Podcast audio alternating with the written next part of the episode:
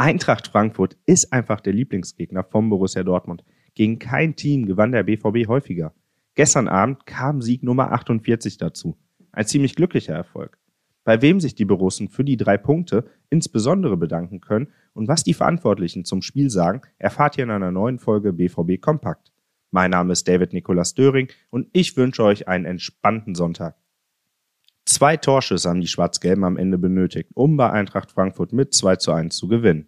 Effizient, kämpferisch und auch ziemlich glücklich. So lässt es sich wohl am besten beschreiben. In einem temporeichen Bundesliga-Topspiel sorgte Julian Brandt für die 1 zu 0 Führung nach 20 Minuten. Vorausgegangen war eine schöne Einzelleistung von Daniel Mahlen auf der linken Seite.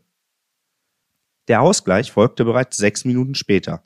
Daichi Kamada erhielt zentral vor dem BVB-Tor lediglich Begleitschutz mit viel Abstand und traf mit einem Flachschuss aus 17 Metern ins linke untere Eck. Mit 1 zu 1 ging es in die Pause, doch vor allem eine Szene kurz vor der Halbzeit blieb allen Beteiligten bis nach Schlusspfiff im Gedächtnis. In einem Angriff der Frankfurter schubste Karim Adeyemi den einschussbereitstehenden Jesper Lindström ungestüm im Strafraum um. Eigentlich ein klarer Elfmeter.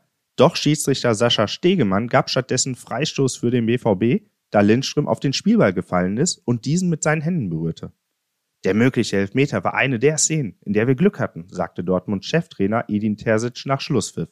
Bei der Eintracht reagierte man auch nach Spielschluss mit viel Unverständnis für die Entscheidung. Unter anderem auch deshalb, weil Stegemann sich die Szene nicht nochmal am Monitor angeguckt hatte. Wir diskutieren das die ganze Zeit mit dem Videoassistenten. Ich weiß nicht, wozu wir das Ding haben, wenn wir es nicht nutzen, sagte Frankfurt Sportvorstand Markus Krösche. Ein unglücklicher Auftritt von Stegemann im Topspiel, der den Fehler im Anschluss sogar zugab. Wenn ich jetzt die Bilder mit den entsprechenden Kameraperspektiven sehe, dann muss man am Ende des Tages schon konstatieren, dass es hier einen Strafstoß für Eintracht Frankfurt hätte geben müssen. Glück für die Borussia, die in der zweiten Hälfte nach schöner Kombination wieder in Führung ging. Yusufa Mukoko leitete auf den durchgestarteten Jude Bellingham weiter, der nach 52 Minuten wohlüberlegt den Ball im Tor unterbrachte. Den heißen Ritt in der Mainstadt gewannen die Schwarz-Gelben aber dann vor allem dank eines Spielers, Schlussmann Gregor Kobel. Er parierte gleich mehrere Großchancen der Eintracht. Kolomuani, Mario Götze und Jesper Lindström fanden ihren Meister im 24-jährigen Schweizer. Wir haben gekämpft und Frankfurt hat die Chancen nicht genutzt. Wir hatten einen fantastischen Torhüter, sagte Mats Hummels. Zustimmung gab es da auch vom Matchwinner Kobel. Wir haben heute einen super Spirit gezeigt, einen großen Kampf. Aber wir haben viele Chancen zugelassen, nehmen aber jetzt den Schwung mit. Wir haben zuletzt super gepunktet, erklärte er. Ich empfehle euch die Einzelkritik von meinem Kollegen Kevin Pinnow. Er geht mit einigen BVB-Profis wirklich hart ins Gericht und vergibt gleich viermal die Note 5. Auf rohnachrichten.de slash bvb könnt ihr auch euer eigenes Spielerzeugnis für die Borussen ausstellen. Positive News gibt es von den Nachwuchsteams.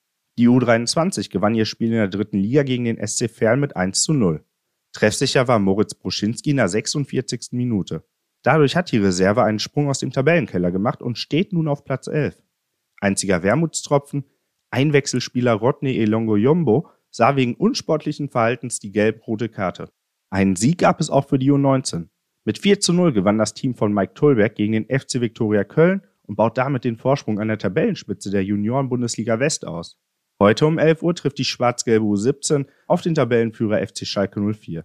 Derby und Spitzenspiel gleichzeitig. Da ist Spannung auf jeden Fall garantiert. Um 15 Uhr empfangen die Bezirksliga-Fußballerinnen den VfL Senn. Alles Wichtige zur Borussia, ihr wisst es ja natürlich, erfahrt ihr bei uns. Schaut gern mal auf Twitter und Instagram vorbei. At rnbvb ist da die Kennung. Mich findet ihr unter at davidnicolasdd. Lasst das Wochenende entspannt ausklingen.